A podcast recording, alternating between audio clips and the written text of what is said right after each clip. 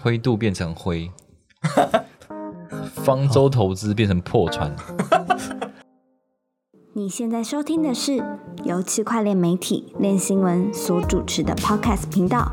哥，我快不行了。本节目由 FTX 交易所赞助播出。FTX 是一间领先产业、提供创新产品的交易所，包含合约交易、期权、股权通证、预测市场以及杠杆代币等等。FTX。最懂交易员的交易所。嗨，欢迎收听这一集的歌，我快不行了。我是韦德，我是 Jim，我是 Perry。这一周又是全部都是 NFT 的一周，但是我们有尽已经有尽量避免写这个东西了，尽量已经把很多杂音过滤掉了。杂音？怎样算是杂音？啊，这样又有个人意见了，不行。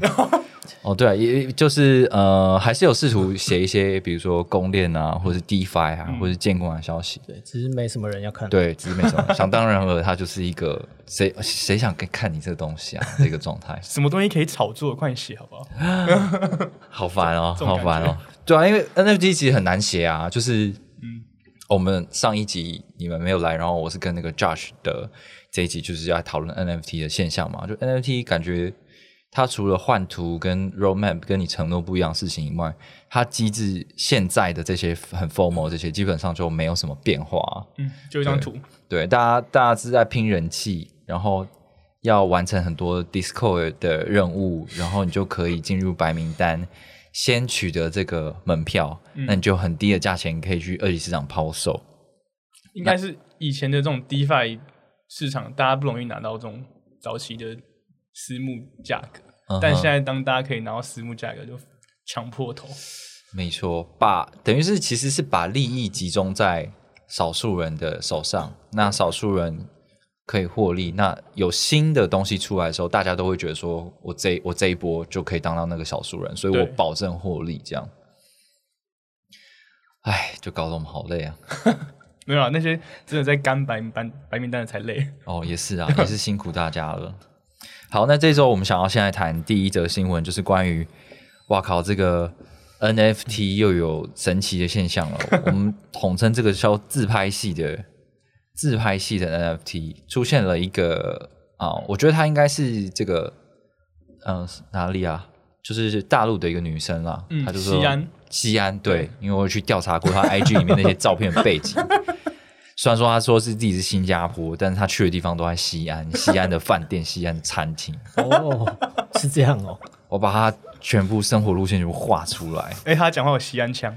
哦，我是不知道西安腔怎么样啊，但是我是听那英文发音就知道啊，这个就是大陆人。对对对对。呃，那他说他是这个二零二一年初的时候才加入币圈的，然后我们也。他就其实突然出现了，来在这个西方的 Twitter 世界很活跃，常常会 retweet 别人的推文啊，或者是去别人那边留言，然后有一些大佬似乎也会跟他互动一下，这样子就变成一个嗯嗯网红的女性角色。她不只是 IG 网红，然后她在 Crypto 呃这个 Crypto Tweet 上面也有很多的曝光。然后呢，他在去年年底的时候宣布全职加入区块链圈。那最近在这个礼拜，他就发了一个叫 Irene 照，就里面全部都是他自拍照。然后也不是自拍照啦，就是自拍修图照。对对对对，自拍修图照。呃，因为他本人那个跟那个 YouTube 上面的脸长得不太一样。对但但但我可以理解啊，就是这个是一定要一定要做的事情。对外，很常这样。然后那个修图。因为它会有那个背景，它必须要把它去背掉。那盖那个去背超超级不干净的。我想说，这什么？这是以前我小时候那种比那种拍贴机拍出来的品质还要差的东西。但他卖，他卖的很好。对，嗯嗯，对。那这个东西出来之后呢，就有造成一定的人气，就是那个 Galaxy Digital 的那个 Mike。那个大佬也有出来说：“哦，我很高兴成为他们的 team 的一员，这样子。”然后大家就一些 crypto 的 OG 都在下面调侃他，这样说：“你怎么在搞这个？这个应该是你私讯内容吧？”这样。呃，那大家他这个这个现象就让大家傻眼了啦，想说三小啊，为什么这种自拍照也能卖？而且卖到一两颗这种以太坊价钱？对啊，之前好像也有另外一个嘛，那个什么印尼的学生，印尼小哥。对，Perry 要不要讲一下印尼小哥在干嘛？印尼小哥他就是一个二十二岁的印尼学生，他就记录了他从十八岁到二十二岁这这这段期间每天的自拍照。嗯哼，对，然后把这些自拍照放到透过 Polygon 上传到 OpenSea。嗯，对，好像叫 Ganzali Everyday，我不知道是不是这样念。对，Gonzali 这边，然后突然就有一些也是 OG 发现 NFT OG 发现这东西，然后开始炒作它，说：“哎、这个看起来很屌，对，那就不错，这个很酷啊，每天的自拍照，哎，对不对？”然后就开始这个现象就散布到世界各地。他好像也变成一种迷音了，对对对对对对会把他的图再合成不同样子。对，就变变迷音了，所以才就觉得哇，有价值。然后他还跟大家说，就是请请大家不要乱改我的图，不要乱用我的图，不然我爸妈会很伤心。对，对，他还是个大学生而已。那看到这些现象，就会觉得说，哦，现在好像因为 NFT 很热，那它变成是韭菜比镰刀还要多的状况之下，就是这种像是 IG 式的，我我我只是一直发很多的照片，我大家跟大家说限定发行，然后就可以卖钱，只要大家觉得这哎这件事情好好简单，好有趣，好简单，然后哎我买了之后怎么又涨了，然后就似乎就会引起一种群众效应，让大家进来买这些东西。因为它就变成没有技术，它只需要行销跟推广，嗯，对吧？就可以哇赚钱。就是一个很也是像呃，crypto 就币圈的话有这个民营币嘛，嗯，民营币也是毫无道理，反正大家就买就对了。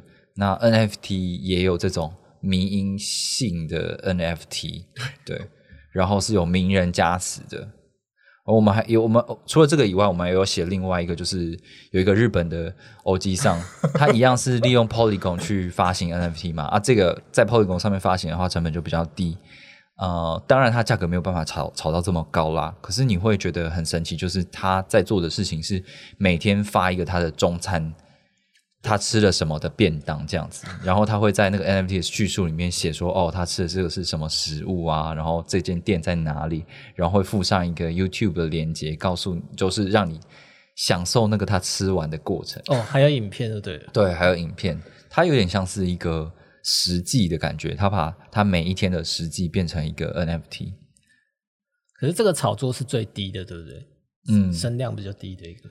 对啊，比较低，但是你会觉得很有趣啊，好像是比如说我们常常也用透过照片啊或影片记录我们的生活，但是呃，过去我们可能是透过 YouTube，然后分那个流量，然后给你广告费用嘛。但是在现在 NFT 这么 formal 市场，像是这种好像日志型的呃创作者，他也可以透过这种方式来获取一点金钱。对，他虽然说没干嘛，而他成本也很低，可是台币换算下来，他这样做下来也有几万块的收入，其实也是不无小补啊。比如说我们每天上班的时候，我们就是搞一下拍一下自己的便当，然后我们把自己吃饭录下来，然后就是又是一个被动收入，我觉得是蛮有趣的一件事情啊。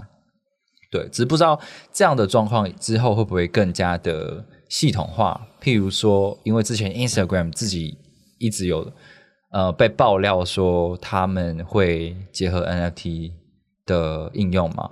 那如果这件事情直接在 Instagram 上面发生的话，那我觉得是一个蛮大的效应。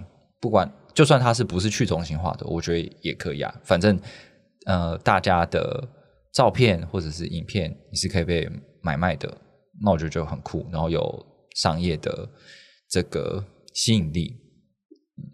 哇哦，因为他们群众基数这么多，对啊，嗯太出圈了。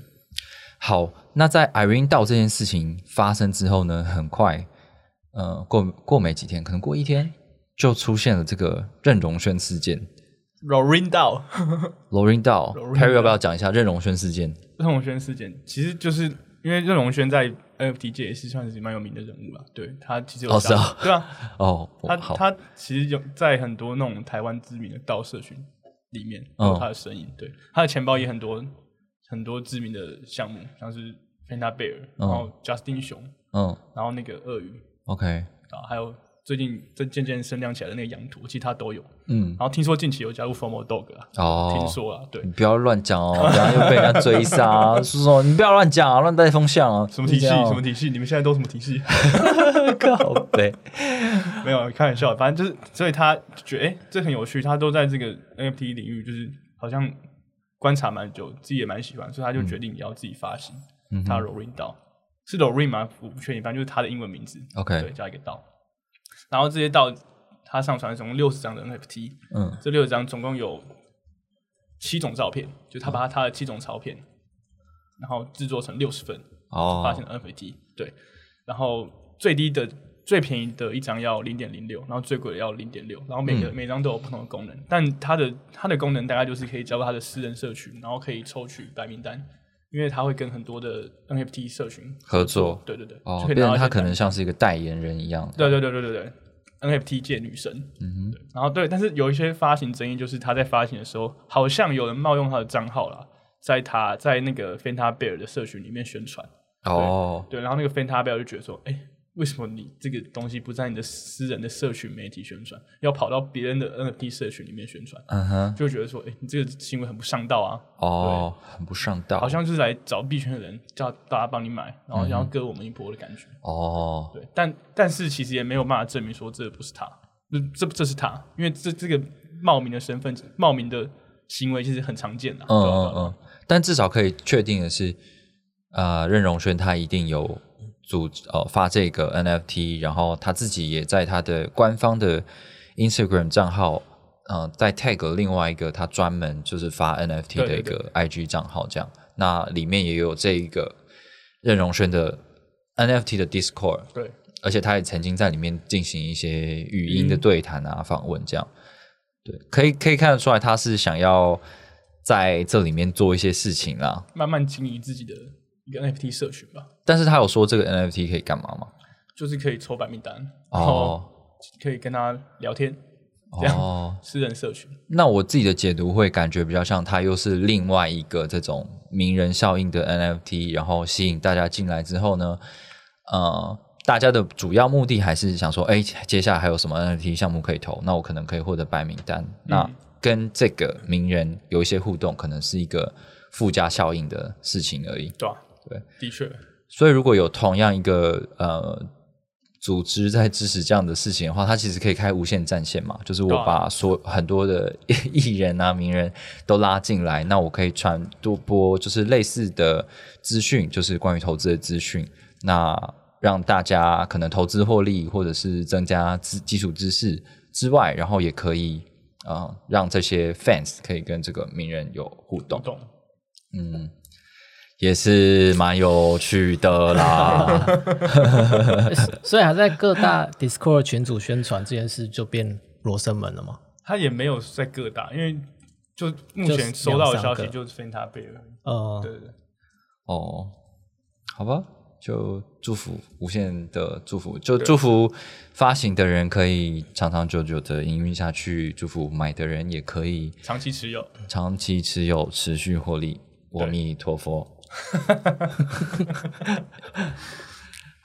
好，呃，讲到这个怎么说，台湾系的这个 NFT 啊，就不得不说最近很红的这个 Fanta Bear，它其实好像也啊、呃走入到一个阶段性的地方了。嗯，我我觉得有几个关键的事件，第一个是说，嗯、他有发布一些消息，说你这个 Fanta Bear 的持有者，你可以到周杰伦的这个潮服的品牌去领衣服，对，但是这个这个事情出现了一个问题，就是这些东西衣服是限量的，那也就是说，你有这个 Fanta Bear 的持有者还不见得可以领得到。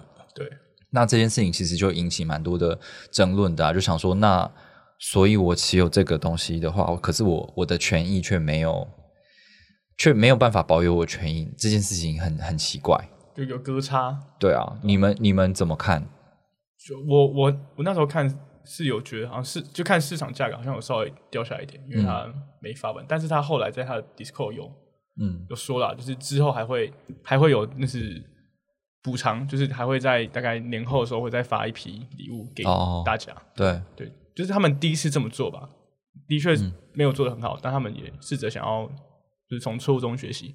虽然这个、虽然这个蛮离谱的啊，他他们发那么多，至少要对你已经赚那么多钱了，然后大家都知道说，呃，如果你是一个批量的衣服的生产的话，对啊那个成本大概是多少？绝对绝对是比那个你卖那个几个 ETH 的 Fanta Bear 还要便宜很多。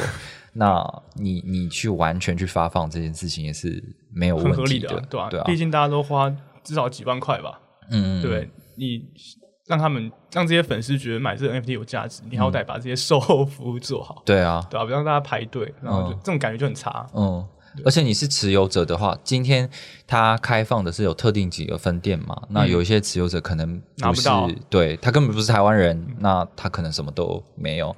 对这件事情其实就蛮麻烦的，嗯啊，这是一个点。然后另外一个事情是我自己会觉得有一点。呃，可能是值得讨论吧。比如说，那个所谓的可能是任荣轩或者是假冒任荣轩的那个账户，他在这个 Fanta Bear 里面的群去发他自己的项目的链接，但是就被那边的管理员踢掉。对，那这件事情到底是有没有危害到他的这一个 Fanta Bear 持有人的权益？就是也是一件值得讨论的事情嘛。如果大家是一个去中心化社群，然后你拥有这个东西，你就可以进来跟我们一起讨论的话，那即便我违反了规定，有没有其他的处置方式？就是哦或许可以不用用这么呃强硬的，对啊对我就把你 kick out 这样子。对啊，我明明就有，这是我的会员证诶。对啊，对啊，嗯，这件事也蛮有趣的。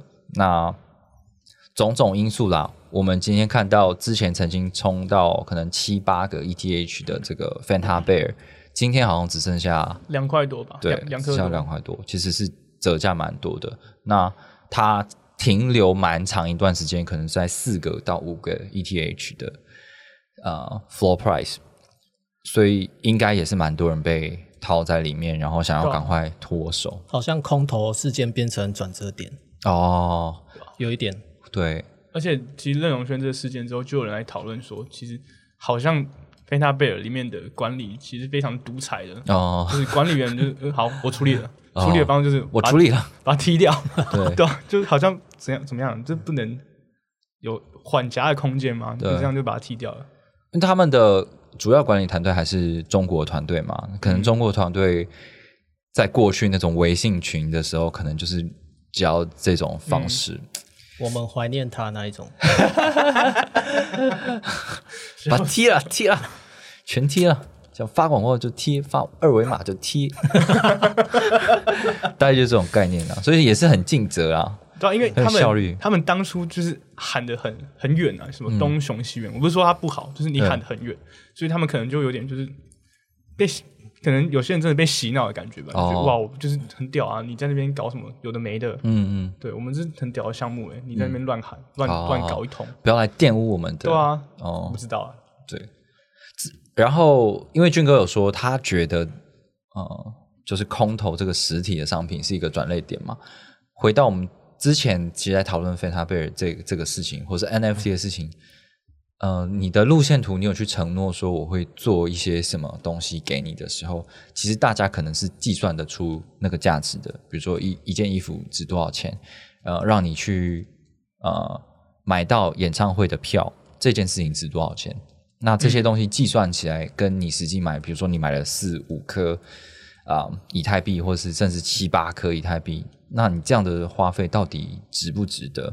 嗯，大家会算出来这件事情，所以我觉得它会被看到它真正的价值在哪里。嗯，因为它也不像是那种，嗯、像是什么 Alpha Shot 或者 Formal Dog 里面，可能这个这个这个组织里面真的是有一个技术含量的，嗯。对啊，我们是可以分享投资资讯，或是我可以在里面研究一些技术方面的东西。嗯。但 Formal Dog 这就是大家进去里面的人是牛鬼蛇蛇神，什么人都有，对，有好的有坏小，心哦，小心哦，啊我们这边要帮你打马赛克吗？就是有好人有坏的，就是就是你很难界定说他这个能够给你什么内部的其他的额外的加分啊，嗯额外的价值。对吧？嗯，是啊，是这样没有错，不然就是要够成功。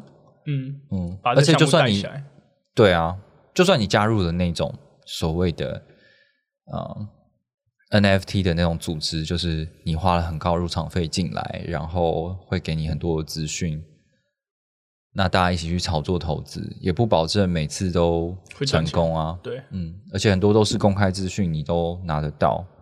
那就跟你说的嘛，其实额度有限，他们当然大可以跟很多的项目方早期合作，然后谈好之后一起去做价拉盘，那把利益分出来。可是这个事情能不能是有一个长期效应的话，就还要。值得探讨，就你这件这这件事情要一直被 repeat 到回收你的成本为止。嗯，那我觉得像今天我们写的新闻，就是跟 Adidas，他之前不是跟 Boy App 有出一个 NFT 吗？然后那个东西比较像是一个 ticket，一个入场券这样，因为每一张都一样，它不是 PFP 路线的。他今天就有宣布说，这个 Phase One 的这个第一阶段的这个 NFT。是可以去换实体商品的，那我觉得他做的方式就相对比较合理一点。他要做的方式是呢，他在他的官网上面，你要把你的这个 NFT 的票券，算是一个票券吧，要把它 burn 掉，你要把它销毁。销毁之后呢，他可能会让你登记说你你的东西要寄到哪里啊之类的，他会给你一个实体的商品，并且在啊。Drop 给你那个 Phase Two 第二阶段的 NFT，对，那我就觉得这样很公平啊，因为每个人都有，对，每个人都有，反正你只要愿意去换，你就有，而且它还呃，就是它是开放一段时间让你都可以去换的，那你没有换也没有关系，你第一阶段的这个票没有换呢，你可以到第二阶段的商品开放的时候拿第一阶段的票去换第二阶段的商品，然后他再投给你费三第三阶段的票。他就保证你都可以拿到，而且他最后还是给你一个 NFT，就是它总共有四个阶段，前面三个阶段都是拿呃那个 ERC 一一五，就是都长得一样，然后用同一个合约，就是一起发出来很多一样的 NFT 的东西，但最后你是拿到 ERC 七二一的一个独独一无二的一个 NFT，那我觉得这样设计就还听起来蛮公平的，而且蛮酷的，又是 Adidas，所以它今天的价格也。涨上来了，这个票，嗯，下一个要多少钱？其实也没有没有多少啊，还是没有杰伦熊高啊，他也就一点一点多个，哦，那也是涨蛮多的，啊。对啊，比当初发行起来也涨了三四倍吧，对啊，对啊，那我我就可是我就不知道说他会不会一样有呃产品价值的问题，比如说他送我。一件衣服，对，然后这该不会这件衣服只是比较在商店里面比较 Adidas 商店里面比较贵的那一那一件而已吧？要不要限量一万件呢？对，如果它是限量版的，那我就觉得哦，这个蛮蛮酷的，就只有我们说是衣服吗？没有啊，我只是举例而已。该不会是红包袋吧？我靠！我要笑死。呃，应该不会啊，因为它是三月的时候才可以领，所以应该不会是红包袋。还是什么清明节扫墓用的东西，限量的的锄头哦，不错。好，那以上是今这周的第一个我们讨论的新闻事件，好像讲的有点久。好，第二个事情是俊哥最近不知道为什么他就是。喜欢写那种爆干长的那种报告啊，或者长文啊，他就是很 diss NFT 啊，就想说林北就是要写这种。没有，我写 NFT 啊。你写什么？我写了，我帮忙转的那个，我帮忙上稿那个艾迪达 NFT。哦，干帮忙上稿也可以讲，你有病啊？是因为你有吧？好，那俊哥写了一个蛮有趣的文章，是 The Block，The Block 的 research，他们其实做了很多深入的研究嘛。那这篇报告做的是找了很多研究人员，他们自己内部的人员吗？还是外面的？就是 The Block Research 对的分析师，The Block Research 的分析师，他们针对接下来未来趋势的一些评论啊。我先整理一下大大部分分析师的共识，就是关于二零二二年的，他们觉得底层供链。就 Layer One 会开始发展，会开始停滞，然后市场会开始重新定价去年那些暴涨的供链，但是一些多链多链 Layer One 像是 Atom、波卡都会开始跑赢去年那一些暴涨的供链。还有，嗯，然后 Layer Two 会崛起，Layer Two 的涨幅未来会比 Layer One 还要高。还有，嗯，然后那要买哪些币？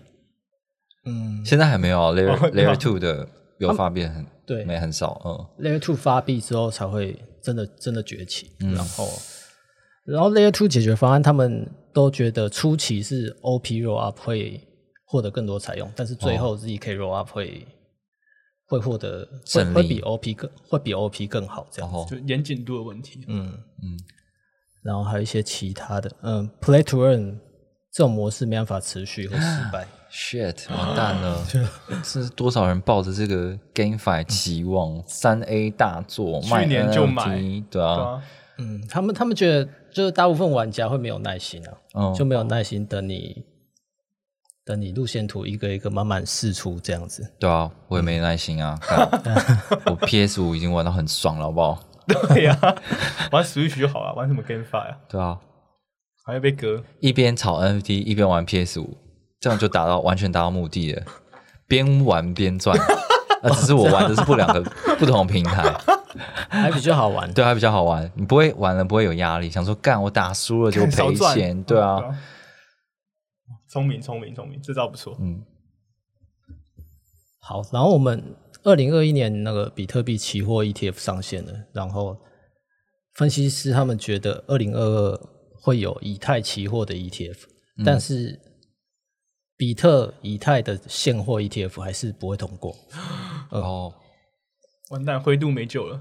再见灰度，哎，灰度折价折价三十趴吗？二十六趴，二十八趴，二十八趴。负一角二十八趴，错，没有人要买了。灰度变成灰，方舟投资变成破船。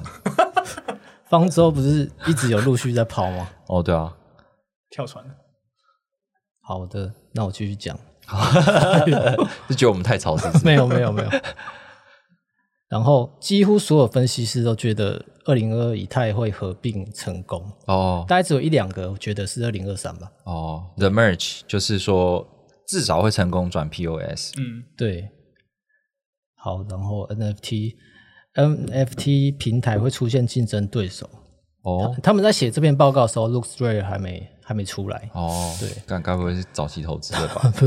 然后 OpenSea 市占会下降啊，嗯哼，然后 N NFT 会有更多应用，PFP 这种东西不会再流行了。嗯。会诶、会新的 NFT 应用像是借贷、音乐、娱乐、嗯。游戏，嗯。然后更多公众人物还有知名品牌嗯，都会推 NFT。哎呦，对，然后的确，现在其实就已经在发生了啦。嗯，然后还有 NFT 跨链，哦，之前有之前那个 Wormhole 就有出嗯手到哪跨跨链。对，嗯嗯嗯，但不流行，太贵了，对啊，我觉得还是贵，还是贵的问题。对啊？连资产跨链都还没办法很完整。嗯嗯。好，那他们他们这个研究团队的的呃研究团队的 boss Larry s Mark，他他也有发表几点，他觉得 Arbitrum 跟 OP Roll Roll Up 这一些 Layer Two 发币之后会起飞，会超越去年这一些 Layer One 的公链涨幅。怎么办？全世界都知道，那我现在要去上面干嘛？玩那些乐色 DeFi？可以先布局一下。嗯，然后 DeFi 一点零这一些项目会在 Layer Two 上面再再迎来一次重振雄 DeFi 风 Summer，对。哦然后一些 DeFi 项目现在不是都开始转型 VE token 吗？嗯例如，对他觉得这些代币也会上涨，例如 WiFi，就是有更新代币模型的。俊哥要解释一下 VE token 是什么？有有的人可能就不懂。是就是你把你的代币锁进、质押进去嗯平台上面，嗯嗯这个这个 V 就是你有投票权重的意思啊，对对吧、你就可以决定平台未来的走向，然后嗯有拥有最多 V token，有权力越大，然后也会获得获得更多的奖励，这样。最最典型的案例就是 Curve 嘛，CRV，然后你把你的 CRV 锁进去之后，你会得到 VECRV，、就是嗯一种锁仓凭证代币啦。那它可能它可以做很多事情，然后也可以被就是 DeFi 其他的 DeFi 的协议去应用，这样。对，像是投票权或是加速，加速你的的 yield，嗯，对啊就是它可以很有效延长你的锁仓意愿。对吧、简单来说，它就是一个资金盘神器，对，把你的资产锁住，让你锁住，甘愿锁住。让你看起来好有钱。嗯好，我最后再讲一些比较有趣的分析师比较有趣的观点。有人觉得以太合并之后，它解解锁之后币价会崩，哎呀，因为他干们可能从哦，握太久了。二零二零年吧，那时候几百美他们就开始质押了。哦，对，所以现在已经可能已经翻了五六倍了。所以他觉得到时候合并之后，以太会崩掉。哦，他觉得那些人会到货这样子，会有迎来一点抛压。然后也有觉得会涨的，有人觉得以太合并，然后转型 POS 之后，POS 之后，然后它就不会再有环保的问题了。哦，嗯，所以一些比较专注永续经营的企业，他们就会开始采用以太坊。对对，嗯，怎么感觉这些是小众啊？这些企业不知道哎，但是因为呃。这个礼拜我不是写了那个关于 Line 他们要做一个 NFT 平台的事情嘛？那当然他们一开始是用自己的私有链去做，呃，但是在他们的长期规划里面，他们是有打算要开放跟其他的链做对接的。那首要的就是以太坊嘛。嗯，大家如果真的有意要朝这个区块链应用去走的话，还是第一会考虑跟以太坊去去做一些嫁接的动作。所以或许吧，我也不知道。哇哦，嗯，但是反总之，以太坊的这些呃呃，这个叫什么极以太坊极端主义者，他们他们认为币价会涨的关键就在于说会有更多更多的采用，那创造需求，让让这个币价涨起来。好，所以就俊哥已经讲完这个 The Block 研究的，还还有一个蛮有趣的，就是。因为可能因为区块链，可能大家不是很懂区块链，有一种链上文盲的情况哦，所以之后有人有分析师预测了，Sandbox 还有 Decentraland 这一些协议上面会出现所谓的房屋中介、土地中介哦。你是说我在里面 Decentraland 里面玩的时候，会有一个穿着西装的人，然后说：“ 哎，先生先生要不要参考一下？” 这样发一个传单给你，跟你说我们这块土地不错，我旁边有，左边有什么，右边有什么，前面左边是 Snoop Dogg，对对对，就可能会有个协议，还是会合理的帮你评估这一块地的合理的价格，应该是大概在哪这样哦，嗯，可以理解啊，这个就跟嗯，比如说现在有一些 NFT 网站，什么 NFT Tools 之类的，它可以帮你去。算它稀有度，对，算一些稀有度。但是如果是像是这种土地的话，它的稀有度的判断就在于说它的邻居是什么。嗯，那这件事情或许也是可以从电商数据被啊评分出来的。那其实还蛮好想象的。啊，就要看一下周遭土地的的流量有多少人住在这边，这样对啊，蛮酷的。对啊。好，那我们这一周要讨论的最后一个新闻呢，刚刚。也有聊到，就是这个可能是 OpenSea 的潜在竞争对手吗？有一个叫做 LooksRare 的 NFT 的交易平台，那它目前搞的东西比较像是交易挖矿，我就是一直一直刷量，一直左手换右手，然后我就可以得到很多的奖励的代币。那它有很高的质押的 APY，大概八百九百帕。对，那然后。它的币价现在看起来也是一直不断的成长，不知道会走到哪边去。Perry 要不要给我们介绍一下？这个 NFT 交易平台叫做 LooksRare，对，它一开始就是主打的对 OpenSea 做吸血鬼攻击。你要获得这大币，除了获得交易超过上亿太坊之外，你还要在他们这个平台上架一个 NFT。嗯，对，达成这些条件之后，你就可以获得一些一笔钱。对，但他为了让这个平台更多人使用，他就推出了。代币质押，还有交易挖矿、交易挖矿的功能，就是你可以把这个他空投给你的 Looks 币做质押，然后可以获得奖励，你会获得更多的 Looks，嗯，而且这个代币一直在上涨，对，吸引人家把这个代币锁在里面，嗯，然后此外你可以提供像是 Looks 跟以太坊在 Uniswap 上的，嗯。的流动性，流动性对流动性凭证，对，也可以叫他们交给这个平台获得更多奖励，此外还有一部分就是。嗯，如果你在平台购买符合条件，就是他要给你蓝勾勾的 NFT 的话，你可以获得 Looks 奖励，就交易这些 NFT 会获得奖励。然后这些 NFT 通常是在 Looks Rare 平台上交易量超过一千个以太坊，对的，就是比较厉害的、比较顶级的 NFT 的话，会获得更多的奖励。对，就是他透过很多种奖励的方式吸引用户来使用他们这个平台。对，然后他们在一开始在他们的白皮书上面写说，他们其实不担心这个交易挖矿会。就是泡沫化，会泡沫化，因为他们他们觉得这个平台的手续费，因为我还是要付手续费两趴对，交易手续费，虽然还是也比 OpenSea 低，对，这是它的一个优点之一，但他觉得这个两趴会抑制大家交易的欲望，就是我会、哦。我会用这个平台真的是想要交易，不是为了想要刷他的交易我要方便，对，但 干这理由好牵强啊。对他，因为他觉得他有两趴，两趴应该会这个手续费，然后如果量一直刷，应该会亏钱吧？那他们嗯可能也是设计好了，就是刚开始最一开始的三十天，他们的交易挖矿的奖励其实是给蛮的蛮大方的。嗯哼，对，只要你呃，如果假设一天的交易量是五千万的话，这是平台上，你只要能够占总量的零点二趴，嗯嗯嗯，你就可以超过你的成本。对，对，所以你只要刷超过零点二趴，你刷刷越多交易量会赚越多钱。对嗯哼，，所以在这个刚出来的时候就发，哎、越来越多人发现这个这个是有利可图的。我只要把我手上的认证过的那种高级 NFT，对，一颗可能要一个可能要二十颗、三十颗以太坊嗯。拿去刷交易量，其实很容易可以把交易量刷得很高，嗯。一个因此获得更多奖励啊。对，对，所以它的交易量就每天每天不断上升，从最一开始大概四五千万美元，嗯。现在已经到了七八亿美元。了。对。对，它整个交易量，因为呃，Perry 有在看那个 Ruin 上面的那个链上数据嘛，对，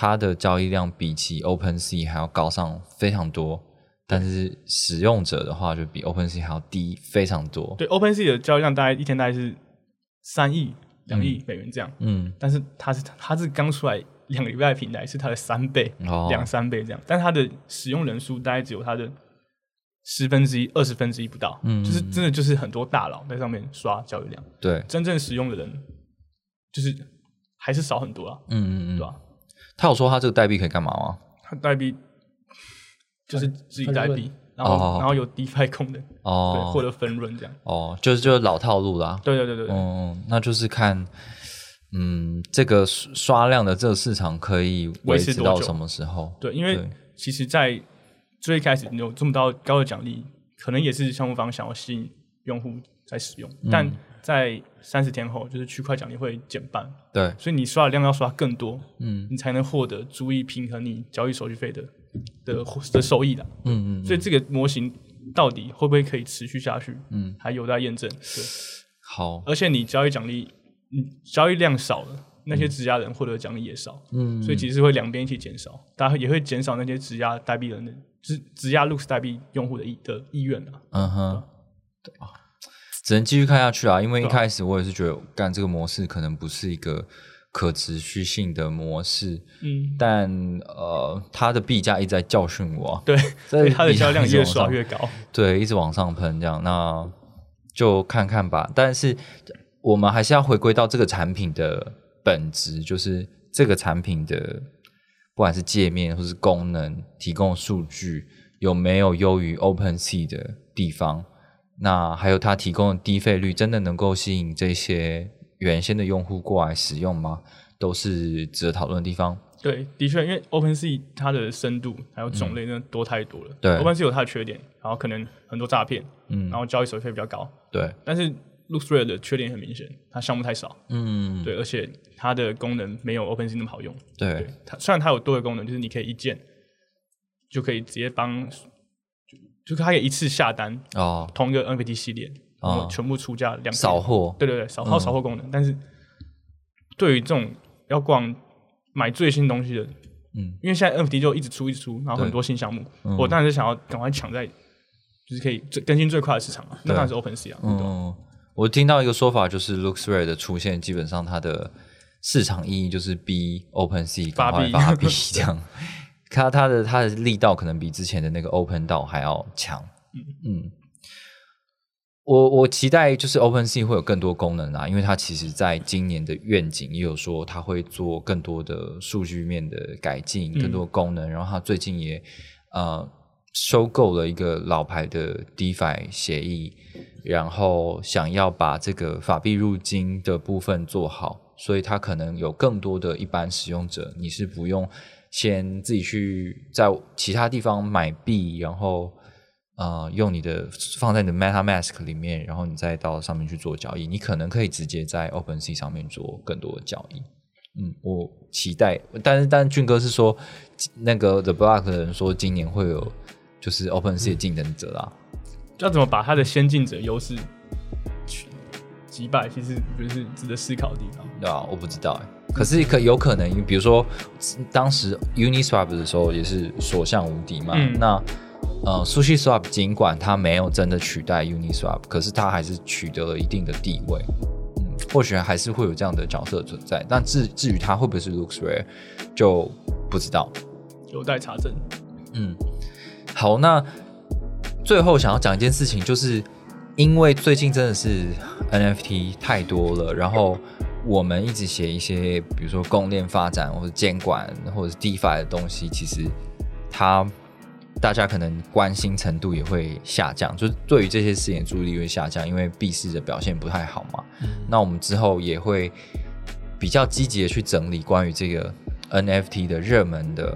project 的图表啊，然后给大家做一个参考，至少你可以知道说这一周以来或最近最热门的或即将上市的这些 project 是什么样的东西。嗯，希望可以帮助到大家，但是还是投资要理性，然后要去规划一下这个内容。那今天 podcast 就进行到这边，谢谢大家，我是韦德，我是俊，我是 Perry，拜拜，拜拜。怎么多这一段？哦，不知道。